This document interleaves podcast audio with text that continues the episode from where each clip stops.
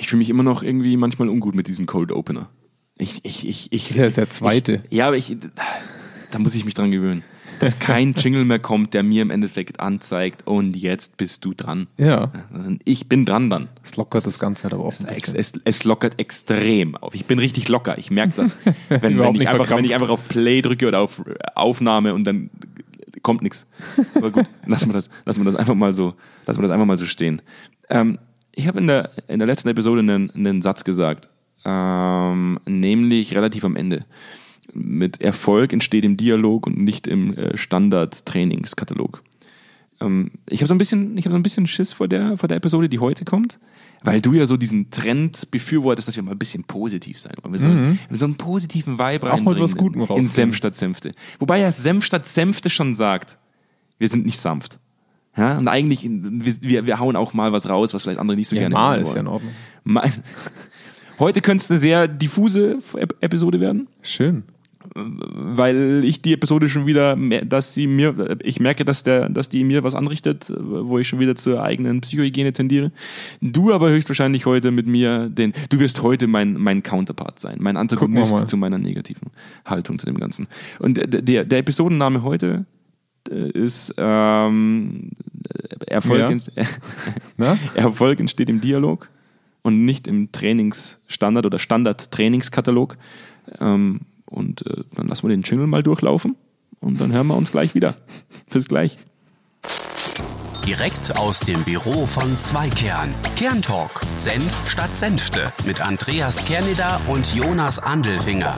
Die frechen Jungs, die kein Blatt vor den Mund nehmen. Unser ewig langer Jingle. Als Ja, das lassen wir den Jingle mal durchlaufen und nochmal eine Runde rückwärts. als, hätten wir, als hätten wir so eine 5-Minuten-Jingle, wo wir jetzt erstmal Werbung machen können. Aber Ja. Wir sind wieder da. Wir sind jetzt wieder direkt im Geschehen. Äh, komm, komm, fangen wir einfach mal an. Ich, ich, ich hau jetzt mal was raus, Jonas. Ja. Und du guckst einfach mal, was du damit machst. Ziehen wir das Pflaster ab. das ist nicht mal ein, das ist, das ist mehr als ein Pflaster. So, das, das, das tut mir persönlich weh, wenn ich darüber rede. Aber es ist halt was, was mich persönlich auch wahnsinnig nervt. Das hat mich schon an der Uni genervt, das hat mich immer schon genervt. Und äh, ich bin gespannt, wie du da heute was Positives rausbringen möchtest. Aber ich lasse mich überraschen. Wir haben uns nicht vorbereitet, wir hatten einen Einzeiler irgendwo stehen. Äh, das war der Titel. Und äh, der Rest ist heute einfach mal reine Improvisation. Ich, fang, ich hau jetzt einfach mal den ersten Fakt raus. Der erste Fakt ist, dieses gängige Beratungsgetue, das es draußen im Markt gibt, von 70.000 Beratern in Deutschland. Ähm, dieses, dieses Beratungsgeschehen, das es an sich gibt, von dem ja eigentlich fast jedes Unternehmen mitteilt, dass es inzwischen müde ist von Beratungsprozessen. Ganz egal von welchem Unternehmen. Ich muss die Namen auch, glaube ich, gar nicht sagen, weil die großen Beratungsunternehmen dieser Welt, die kennt jeder. Ähm, und jedes große Unternehmen, mit dem wir bisher zusammengearbeitet haben, hat uns mitgeteilt, dass das, was bisher gemacht wurde, nicht so richtig nachhaltig platziert werden konnte. Dass die Leute oft gar nicht wirklich wissen, äh, wie sie mit den Inhalten umgehen sollen. Und der krasseste Satz, den ich je gehört habe, war tatsächlich nach einem Vierjahresprojekt, nicht mit uns, sondern mit einem anderen Beratungsunternehmen, dass ich hören muss, dass mir ein Organisationsentwickler erklärt, ähm, dass ich das Gefühl habe, dass ein Haufen Blinder anderen Blinden erklärt, wie sie sehen sollen. Ja. Wenn das nach vier Jahren übrig bleibt, muss ich mir echt an die Birne greifen und mir überlegen, was habe ich falsch gemacht in den letzten vier Jahren?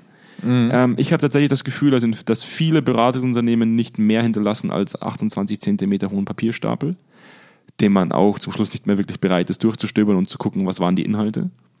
Und dann hat eine Seite sehr viel Geld verdient, die andere Seite sehr viel Geld verloren und zum Schluss wird es nicht nachgehalten und es versumpft einfach.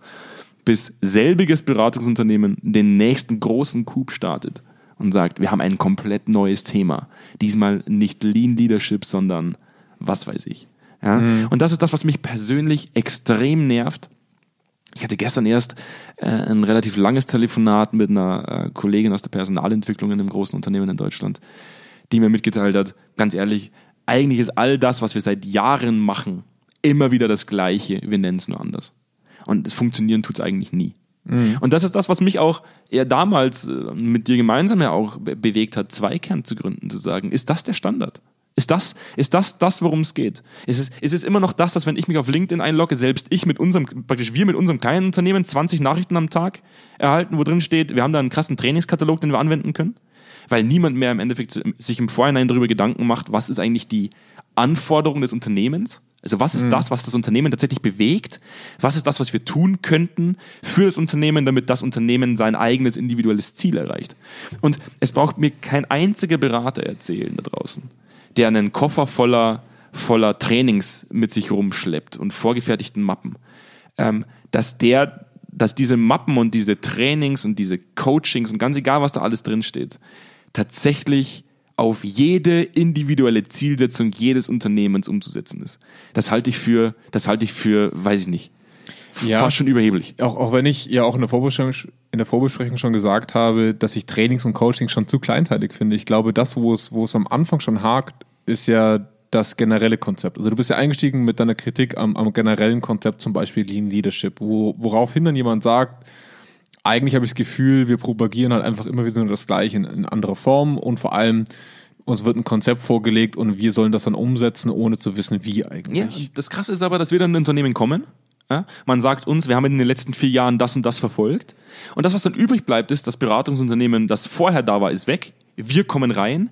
Und dieser, dieser, dieser fade Beigeschmack, der immer da bleibt, ist, hey, Zweikern, könntet ihr mal versuchen, das irgendwie noch zu retten? Das ist das, was mich persönlich äh, wirklich bis, bis zum Erbrechen nervt. Weil ich mir Ja. denke so, wir, wir sind jetzt im Endeffekt die, die einen Bruchteil von dem verdienen, was diese ganzen großen Beratungsunternehmen verdient haben in den letzten vier Jahren. Und wir sollen jetzt in der Kürze der Zeit versuchen, diesen Brand, der gelegt wurde, äh, nicht nur zu löschen, sondern eine grüne Wiese zu pflanzen, die dann am besten wächst.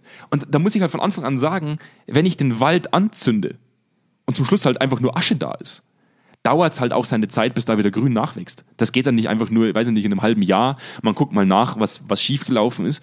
Und das ist, das, das ist dieser, dieser fade Beigeschmack, den ich habe, dass ich oft in vielen unserer Projekte das Gefühl habe, wir, wir machen kein eigenes Projekt, sondern wir räumen das auf, was viele andere Berater im Vorhinein angerichtet haben. Das ist was, was mich persönlich so ein bisschen frustriert. Ich würde ich würd aber auch behaupten, dass es, das ist jetzt wieder die Frage, ne?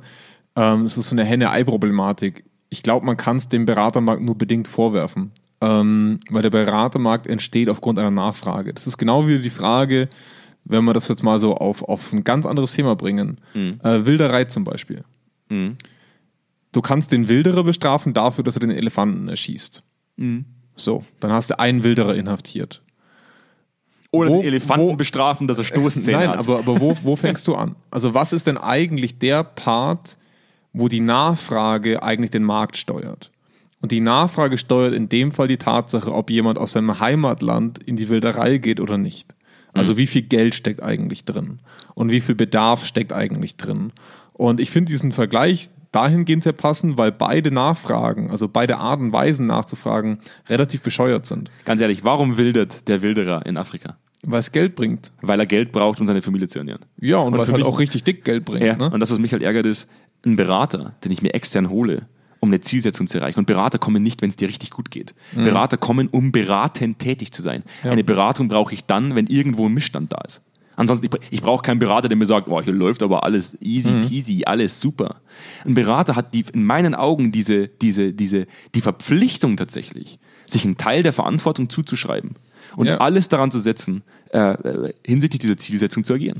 ich war noch nicht fertig mit dem Beispiel. Die, die Nachfrage steuert in dem Wilderer-Fall die Tatsache, dass jemand aktiv wird und damit viel Geld verdient. So. Gehen wir auf den Beratermarkt rüber. Es ist ja nicht dem Berater seine Schuld, dass ein Unternehmen anfragt oder etwas kauft, ohne die Weitsicht zu haben, bringt mir das jetzt was. Wenn das Unternehmen sagen würde, was soll ich denn mit dem Ding jetzt anfangen, macht das besser, müsste sich der Beratermarkt anpassen.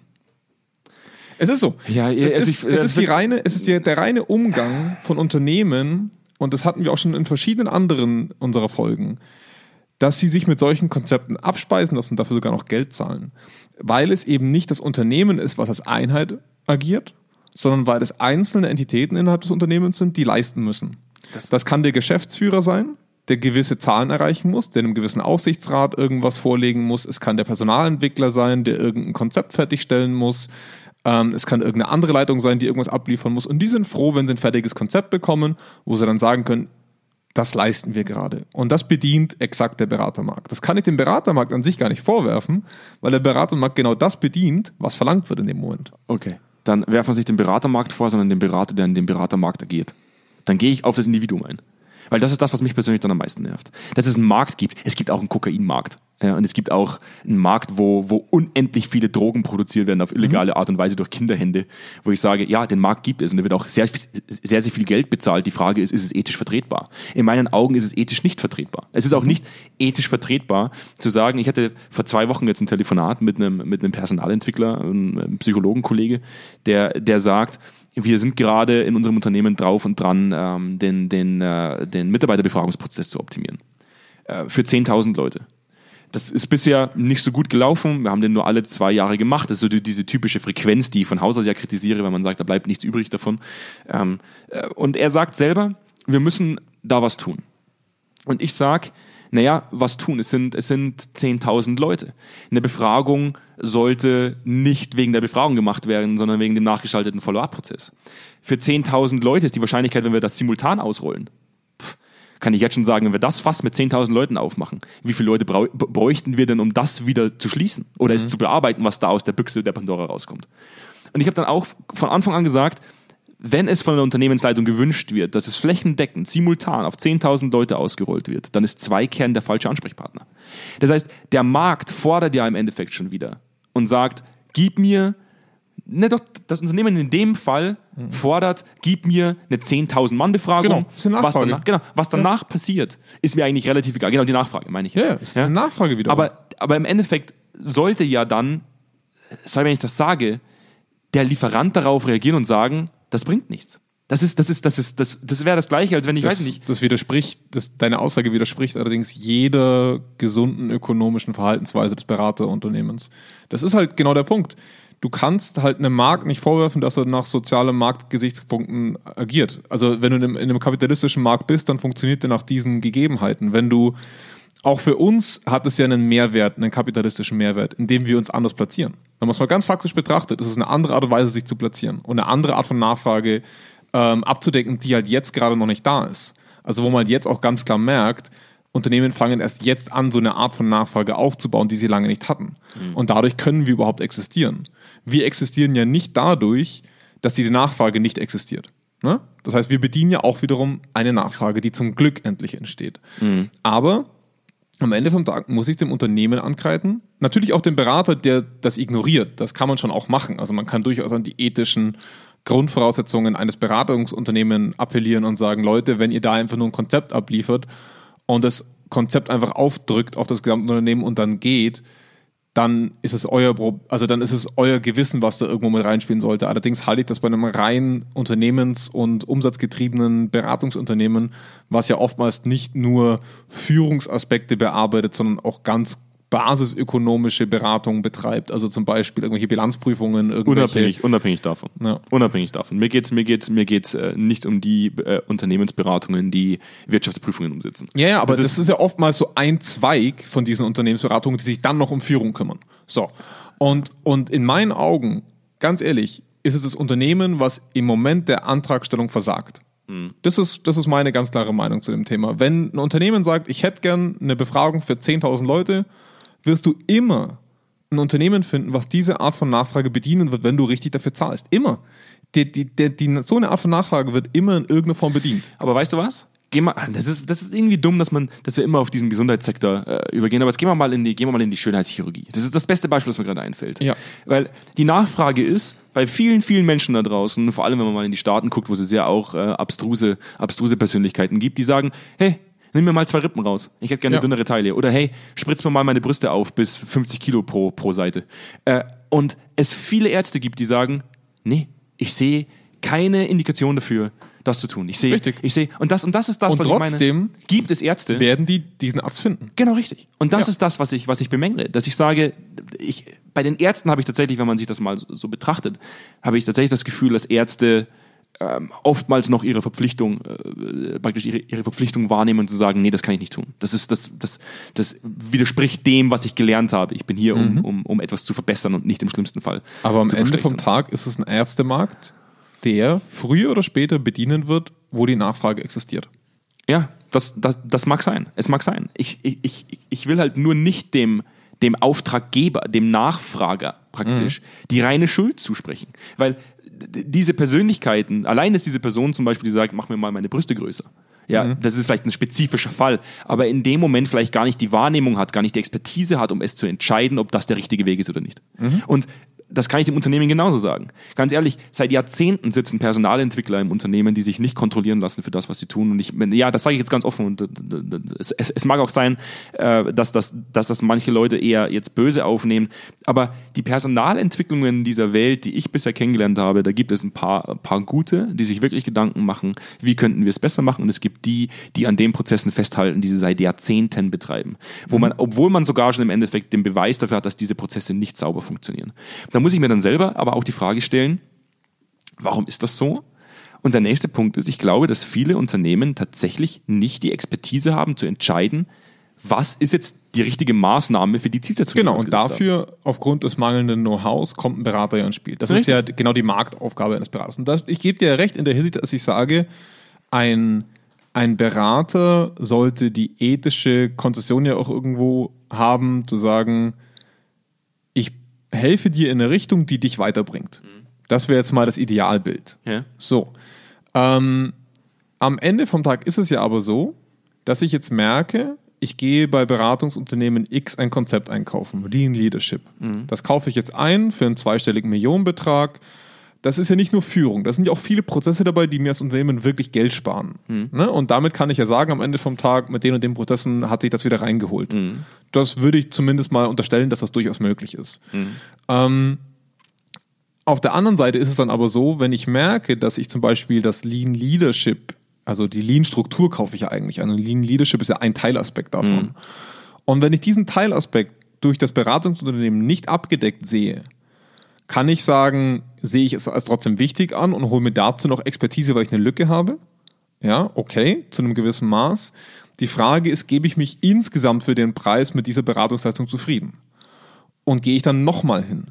Und dieser zweite Punkt ist das, wo ich ein Unternehmen in die Verantwortung nehme.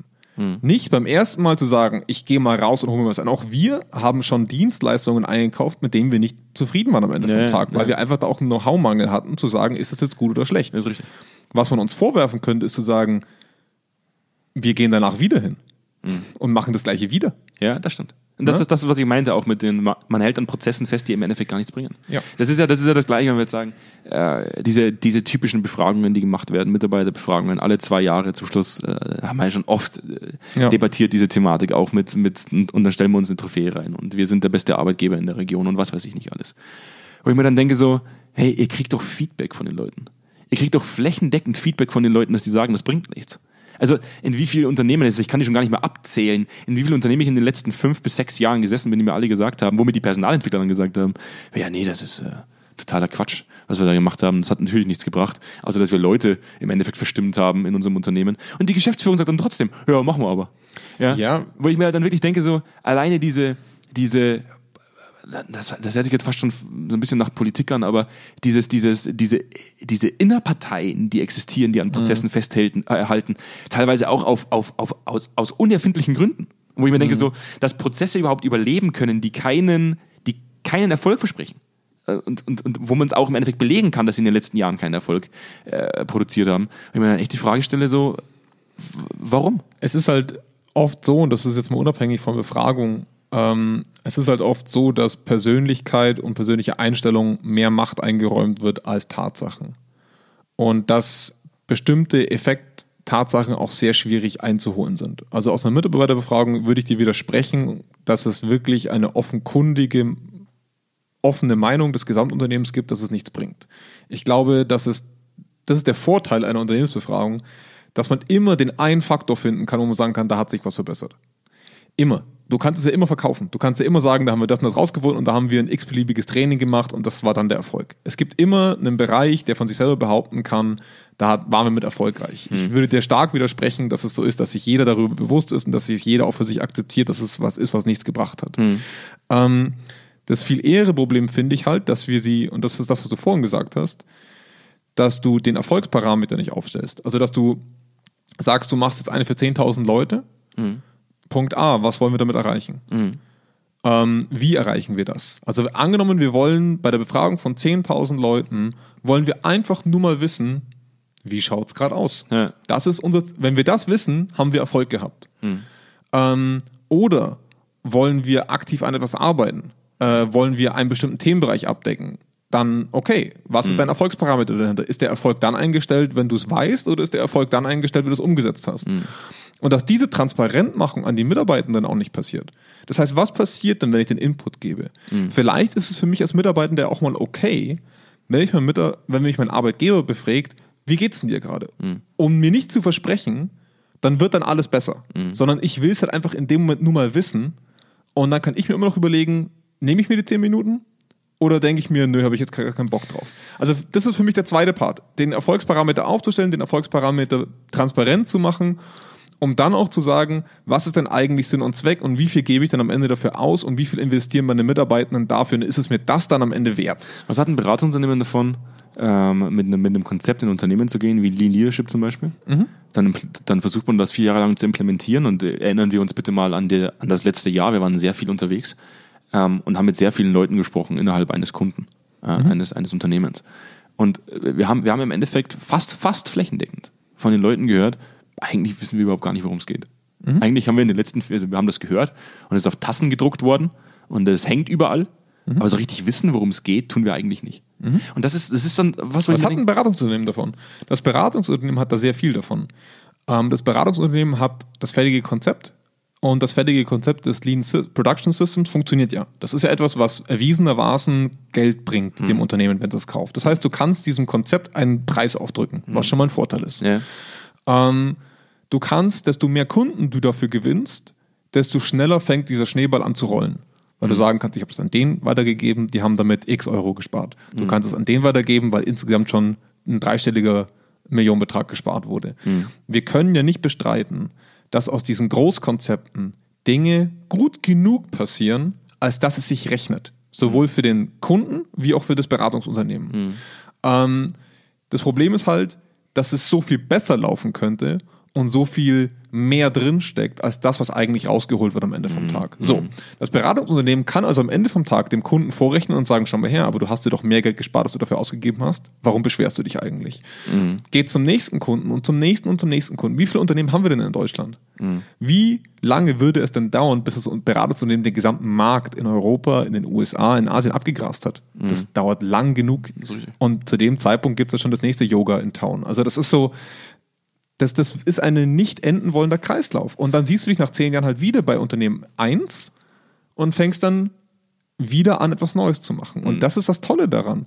Das funktioniert. Und es wurde uns ja auch gesagt, ich, ganz kurz, wir hatten ganz am Anfang zur Gründung von Zweikern ein Business Mentoring, äh, wo wir mal mit jemandem aus der Wirtschaft in Gespräch gegangen sind, der uns gesagt hat, wie man eigentlich auf lange Frist gut Umsatz machen kann. kann mich erinnern. Ja.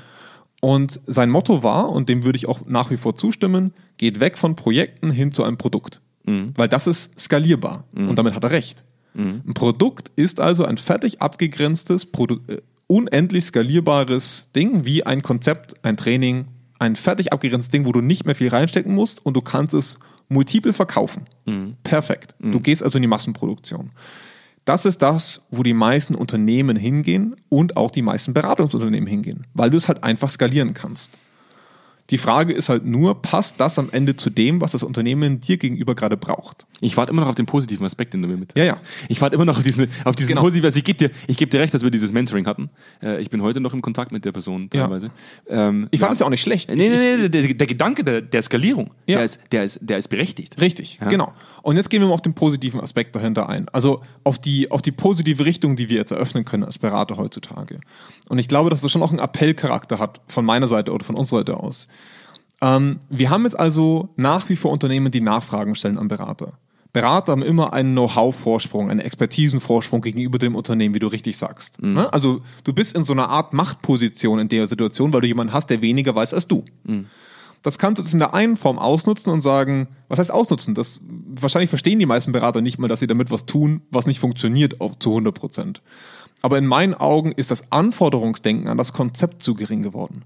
Das heißt, unsere Anforderungshaltung sollte eher sein, wir sind dann zufrieden, wenn wir das Konzept wie so ein Puzzlestück in das Unternehmen legen konnten und es hat die Brücke geschlagen aus der Lücke, woraus die Anfrage, woraus die, die Nachfrage entstand. Das heißt, das Beratungskonzept baut diese Brücke, die das Unternehmen gebraucht hat und die funktioniert auch. Und dann sind wir zufrieden und gehen. So. Ähm, in meinen Augen fehlen zwei, drei Schritte dazwischen. Zum einen, das Konzept darf in meinen Augen eine Philosophie sein, die existiert. Auch wir bei Zweikern haben eine Philosophie, die wir ja auch verschiedenen Unternehmen auf gut Deutsch verkaufen. Also wo wir sagen, daran glauben wir, das sind die Art und Weisen, wie wir vorgehen würden. Eine gewisse Grundeinstellung, nenne ich es jetzt mal. Ja, Ja. die man dann wiederum als, als Samen in verschiedene Konzepte übergeben kann, woraus man etwas entwickeln kann. Das heißt, eine Basis gibt es eigentlich überall. Ähm, und am Ende vom Tag sehe ich es dann als notwendig, dass dieses Beratungsunternehmen eben nicht den, das fertige Produkt, sondern die grundlegende Basisidee dabei hat, um es dann mit dem Kunden über einen gewissen Zeitraum zu entwickeln und anzupassen. Das ist das, was Arbeit kostet, was sehr anstrengend ist, was aber auch sehr viel Spaß macht, was wiederum dem Unternehmen und dem Beratungsunternehmen, also dem Käufer und dem Anbieter, einen dermaßen Entwicklungspush gibt, in meinen Augen, dass es sich für beide Seiten lohnt. Die Marge ist kleiner. Heute passiert Und- viel in deinen Augen. Ja, ja, ich weiß. Bei mir passiert zurzeit sehr viel in meinen Augen.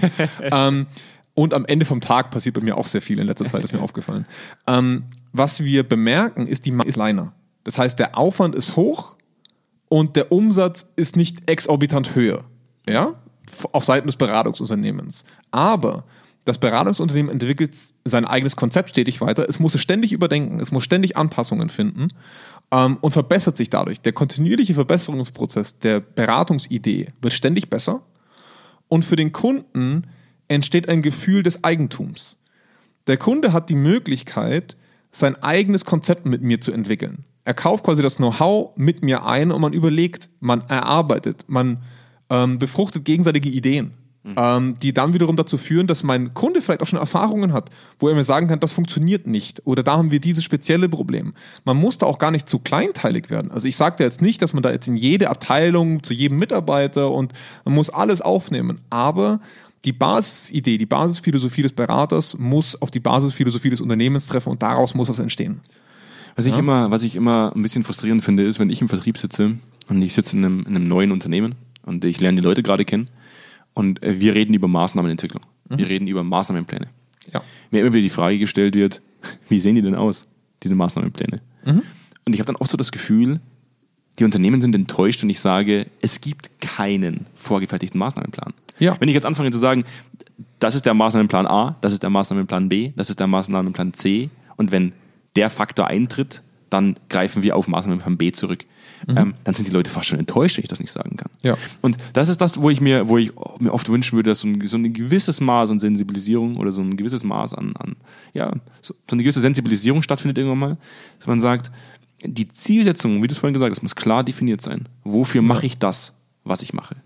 Und dann müssen Mittel und Wege gefunden werden, wie ich die Leute innerhalb des Unternehmens befähige, an diesen Maßnahmen zu arbeiten, weil nur die im Endeffekt auch das Know-how mitbringen, das in ihre tagtägliche Arbeit zu überführen. Ja. Und das ist das, was mir oftmals fehlt, dieses, dieser, dieser Transfer von Theorie in den Alltag. Bei der Theorie gebe ich dir recht. Klar hat ein Beratungsunternehmen einen Vorsprung, wenn es um die Theorie geht. Mir hakt es aber tatsächlich an dem Punkt des Transfers. Der Ja. Transfer ist der, wo meistens nichts passiert. Wo, dann, wo dann Mitarbeiter da sitzen und sagen, ja, habe ich schon mal gehört, aber was das jetzt für mich, also was das für mich für einen Effekt haben soll in meiner täglichen Arbeit, das weiß ich nicht. Und das ist das, wo ich mir denke, so, warum, warum konzentrieren wir uns immer so viel auf die Entwicklung neuer Konzepte, wenn das alte Konzept noch überhaupt gar nicht in den Köpfen der Leute verankert ist? Warum fokussieren wir uns nicht mal tatsächlich auf den Transfer in die tagtägliche Arbeit? Ja. Das sollte doch erstmal stattfinden. Jetzt, jetzt, wie du vorhin gesagt hast, das neue Yoga in Town. Wenn das alte Yoga in Town im Endeffekt noch gar nicht verinnerlicht wurde, warum fange ich jetzt schon wieder mit einem neuen Konzept an? Weil, und das finde ich das Spannende, ähm, ein Unternehmen ist deswegen enttäuscht in dem ersten Moment, weil sie natürlich einen Berater einkaufen in der Hoffnung, dass sie sich die Ressource zur Eigenentwicklung sparen. Ist auch irgendwo eine berechtigte Anforderungshaltung. Ich zahle jemandem extern Geld, um bei mir intern Ressourcen und Zeit zu sparen. Das ist ja etwas nicht unbedingt Unberechtigtes, sonst könnten die sich auch jemanden einstellen, der das entwickelt. Ne? Im, Im Worst Case. Könnte man machen. ja. Genau. Klar. Ähm, und da sehe ich halt schon den Punkt und auch den berechtigten, validen Punkt, dass wenn ich sage, nur jemanden, der etwas entwickelt mit mir, da kann ich mir jemanden einstellen, das würde ich eins zu eins so unterschreiben. Ähm, ich glaube, der Berater, das ist wie so ein, ähm, wir, wir geben so eine Art, so, so, ein- so ein Brutkasten, ja, so eine Art von hier ist, keine Ahnung, ein, ein, ein Aufzugkasten für deine Tomaten, auf gut Deutsch. Und da ist schon mal alles drin. Ich bin gerade ein bisschen am Balkongärtnern. Ähm, da ist schon mal alles drin, was, was du so machen musst. Ähm, aber zum Beispiel, wie das Licht einstrahlt, dann die Erde, die du verwendest und keine Ahnung was, das musst du selber gucken. Also was ich sagen will ist, der Berater gibt schon mehr mit, als nur zu sagen, jetzt lass uns mal hinhocken und uns überlegen. Mhm. Ja, da, da ist schon was dahinter, wo man sagt, ich habe eine gewisse Richtung als Berater. Und wenn man aber zusammen dran arbeitet, merkt man relativ schnell, passt dieses Konzept zu meiner Vorstellung, zu meiner Nachfrage. Mhm. Das heißt, für den Berater ist die Gefahr, dass das Unternehmen sagt, nee, sorry, das passt nicht, was wir da machen relativ viel höher. Und für das Unternehmen ist die Gefahr am Anfang, dass sie Arbeit reinstecken müssen und Zeit reinstecken müssen. Mhm. Und das ist die Gefahr. Deswegen ist es für mich natürlich leichter, einfach in den Supermarkt zu gehen und mir Tomaten zu kaufen, anstelle mir zu überlegen, wie züchte ich das Ding selber. Ja. ja? Wir wissen beide, dass es eine von beiden nachhaltiger ist und mich mit weniger Kosten auf lange Zeit verbunden ist. Mhm. Aber ein Unternehmen berechtigt sich, äh, äh befürchtet berechtigtermaßen, ähm, dass das Anfanginvestment, was ich tätige, ja eigentlich durch den Berater erledigt werden sollte. Das ist so die Anforderungshaltung, die wir heutzutage erleben. Und davor scheut man sich dann zu sagen, uff, wie viel muss ich denn dafür dann selber noch machen? Also ja. ist jetzt unabhängig davon, dass du heute einen sehr positiven Aspekt mit reinlaufen äh, lassen wolltest, muss ich, muss ich dir ganz klar sagen, war das weder positiv, es war für mich nicht positiv, sondern eine Rechtfertigung. Ähm, eine Rechtfertigung dessen, warum der Beratermarkt so ist, wie er ist. Und das ist das, wo ich mir oft denke, ähm, wenn man das als Rechtfertigung für den Ist-Stand nimmt, also wenn man, wenn, wenn man sagt, es ist halt so, weil es so ist, weil die Nachfrage da ist, dann wird sich die Nachfrage auch nie verändern. Weil wenn immer das Gleiche angeboten wird, wenn immer nur das angeboten wird, wofür die Nachfrage da ist, mhm. dann wird sich nie was optimieren. Nee, nee, ich, ich, ich gebe dir ja recht in der Hinsicht. Das meinte ich auch gar nicht. Also, der Blick war gerade krass. Der, der, der Blick, den du jetzt gerade hattest, so, was will er mir jetzt eigentlich sagen? Ja, ich hatte am Anfang Fakt nicht ist, wo du herkommst gerade. Wenn ich immer nur das bediene, was der Markt anfragt, also äh, äh, was der, wo die Nachfrage ist, dann werde ich nie Optimierung stattfinden lassen. Sondern genau, werd, das meinte ich ja. Sondern es ist ein, ein ganz langsamer, stetiger, träger Prozess, mhm. der im Endeffekt immer gleich wenig wirksam ist. Genau. Und das finde ich fatal. Ich, nee, ich stimme ja. dir voll ganz zu. Das war auch überhaupt nicht das, worauf ich jetzt raus wollte. Ähm, was ich sagte, ist ja, dass du den dahinterliegenden Bedarf in, erkennen musst. Mhm. Also wo will die Person eigentlich hin? Du musst den Fit finden, um dann wiederum den Bedarf auf eine bessere Art und Weise zu befriedigen als über eine schnelle Reduktion. Das heißt, ähm, gutes Beispiel sind Kopfschmerzen. Ja. Ähm, der Markt, es gibt sehr viele Menschen, die haben sehr viele Kopfschmerzen. Mhm. Der Markt gibt dir zwei Optionen. Die erste Option ist schnell, mhm. ist die Kopfschmerztablette. Ja. Und die funktioniert auch sehr oft sehr gut. Mhm. Kann man dir ja nicht vorwerfen. Die wird produziert werden. Und auf der anderen Seite gibt es natürlich die Möglichkeit, mir mal zu überlegen, wie entsteht mein Kopfschmerz eigentlich. Sind es Nackenprobleme, weil ich immer schlecht sitze? Habe ich die falsche Matratze? Ähm, Brauche ich irgendeine Art von Sport? Habe ich im schlimmsten Fall einen Hirntumor? Also, das sind ja alles Dinge, über die ich mich erarbeitend recht viel Zeit und Energie reinstecken muss. Um dann aber in Zukunft weniger diese Kopfschmerztablette zu brauchen, sodass es mir besser geht. So, der Beratermarkt hat in meinen Augen die Verantwortung zu erkennen, dass es einen, einen Mehrwert für beide Seiten generiert, sich diese, diese Zeit zu nehmen und dieses Investment zu tätigen auf beiden Seiten, zu überlegen, was könnten wir denn tun. Mhm. Vielleicht ist es am Ende vom Tag trotzdem hilfreich, mal eine Kopfschmerztablette in der Schublade zu haben. Weißt du, was ich schön finde? Ähm, ich bin ein Klinikgewächs mhm. und habe ja relativ lange auch in der Klinik gearbeitet. Und mein, mein damaliger Chef ist eine absolute Koryphäe, junger Typ, ähm, Neurologe im Gegenfach Psychiatrie, extrem krasser Typ. Und es gab eine Situation, die fand ich bemerkenswert. Ähm, da kam eine Person rein ähm, mit, mit Schmerzen mhm. und ähm, hat gesagt, sie wird gerne operiert werden, weil die Schmerzen unerträglich sind. Und er schaut sie so an und sagt so, nee, operiere ich nicht. Weil Fakt ist, sie sind zu dick. Und der Schmerz ist aufgrund ihres erhöhten Gewichts. Er hat die Person gesagt, nee, ich will aber operiert werden. Jetzt dringend, weil ich will den Schmerz nicht mehr ertragen. Und der ist dann wütend geworden. Und ich zitiere ihn jetzt eins zu eins. Und ich möchte nicht, dass man mir das jetzt irgendwie negativ anrechnet, aber ich finde das, ne, das ist so. Ich finde es gut, dass er das gesagt hat. Eine ganz klare Aussage zu sagen, wissen Sie was? Sie nehmen jetzt ab, Sie sind für diese OP zu fett. Und fertig. Ja, wir können das nicht tun, weil es keinen nachhaltigen Effekt hätte. Sie würden spätestens in drei Monaten wieder hier liegen. Und irgendwann können wir sie nicht mehr operieren und dann haben wir gar keinen Effekt mehr. Und dann sind sie austherapiert.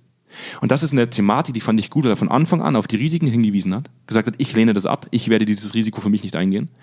und der Nachfrage sich hat und gesagt hat, ich mache das nicht, auch wenn das Unternehmen damit Geld verdienen würde. Und das finde ich ist eine, eine, eine sehr noble Einstellung, wo er sagt, es geht jetzt nicht um den kurzfristigen Gewinn, sondern darum, dass der Patient nachhaltig gesund wird. Und das ist das, was ich mir wünschen würde, auch in dem Setting. Nicht immer nur diese, diese Schnell-Schnell-Mentalität zu befriedigen und zu sagen, holt euch mal drei Tage in den Kommunikationstrainer rein, ähm, obwohl es vielleicht ganz woanders hakt und deswegen Kommunikationsdefizite entstehen. Und man viel mehr Zeit investieren sollte dahingehend, dieses grundlegende Problem zu lösen und nicht immer nur oberflächlichen Pflaster drauf zu kleben. Mhm. Das ist das, äh, was mich sehr beeindruckt hat damals. Ich bin froh, dass ich ihn als meinen Mentor damals hatte, äh, weil ich viel lernen durfte. Auch mal konsequent Nein zu sagen und zu sagen, nee, ich denke, man hätte es netter formulieren dürfen. Nee, aber irgendwann nervte das, also irgendwann nervt sich das auch. Ja, trotzdem. Ich, ich finde ich find dennoch, dass es eine gewisse Art von Wertschätzung gegenüber der Situation schon erlaubt wäre. Ich, ich, würde ihm niemals äh, zuschreiben, dass er der zwischenmenschlich fähigste Mensch war. Ja. Ich würde ihm aber zuschreiben, dass er fachlich extrem gut war und wusste, wo er Nein sagen muss und wo er Ja sagen kann. Mhm. Äh, und, das, und das rechne ich ihm hoch an, seine eigenen Grenzen zu kennen und zu sagen, wo kann ich Nachhaltigkeit erzeugen und wo nicht. Ähm, mhm. Das ist das, warum wir uns auch damals ganz klar gegen die Situation entschieden haben, zu sagen, wir skalieren einfach blöd.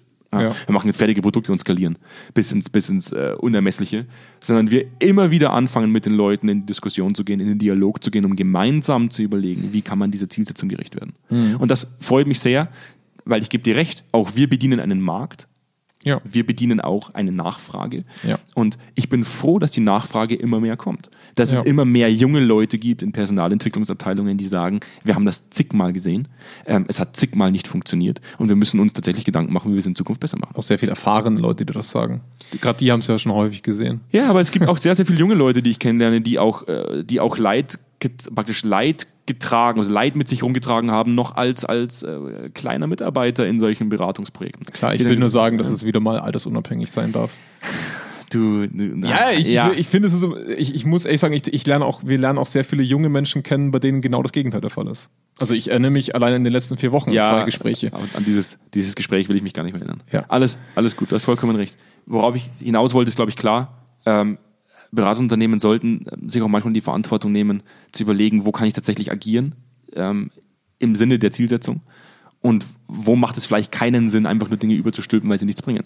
Wie zum Beispiel die Kopfschmerztablette, von der du vorhin gesagt, äh, ja. geredet hast. Und ja. vor allem, wie weit hat denn das, was ich verkaufe, noch einen Effekt auf Dinge, die jetzt nicht in meiner Zielsetzung stehen? Also, wenn ich abliefere und dieses Konzept im Prinzip an den Mann bringen möchte, mhm. was für Nachwehen erzeuge ich damit, in welche Richtung. Also meine Zielsetzung ist ja oftmals nur, Konzept ist da, Konzept ist fertig, tschüss, dann habe ich ja meine Zielsetzung erreicht.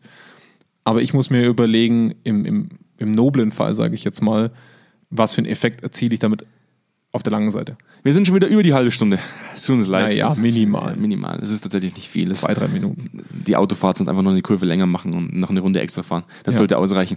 Mir bleibt wieder mal nur der, der Call to Action. Äh, danke, Jonas, für die Diskussion. Es ist wahrscheinlich wieder so ein, so ein Thema, was man auch bis ins St. Nimmerlein-Tag ähm, diskutieren könnte. Ja. Ähm, der, die Zeit wird es zeigen, wie sich, wie sich der Markt entwickelt. Ähm, und äh, ich hoffe in die Richtung, die wir uns vorstellen. Ähm, der Call to Action. Darauf warten die Leute immer, dass ich noch sage, hey, wir haben einen Abo-Button, kostenlos, tut nicht weh, drückt drauf, egal auf welcher Streaming-Plattform. Wir erinnern euch wahnsinnig gerne kostenlos, wenn es eine neue Episode von Kerntalk Senf statt Senfte gibt. Ansonsten gibt es noch unseren Zweikern-Blog auf zweikern.com. Einfach mal reinschauen. Ihr findet alles zu allen Themen, was das Thema Mensch und Unternehmen angeht. Ähm, inzwischen ein großer Fundus an Artikeln, die auch von Psychologen äh, geschrieben wurden. Ähm, und ansonsten haben wir noch eine eigene E-Mail-Adresse, Kontaktmöglichkeiten für euch eingerichtet, um uns zu kontaktieren, die senf.zweikern.com zum Beispiel. Äh, gebt uns gerne Feedback, schreibt mhm. uns Erfahrungsberichte. Wie sind bei euch zum Beispiel die letzten Beratungsprojekte, die letzten, äh, praktisch die letzten Projekte abgelaufen, in denen ihr vielleicht als Berater tätig wart, aber auch vielleicht als Mitarbeiter, als Projektmitarbeiter innerhalb eines solchen Projektes. Wir profitieren von solchen Erfahrungen immer sehr und äh, wir freuen uns natürlich auch auf jeden Austausch mit euch. Äh, und in dem Sinne bleibt mir nichts anderes zu sagen als ich wünsche euch noch eine schöne Restwoche. Ebenso. Ja, Vielen Dank. gut. Ciao, ciao.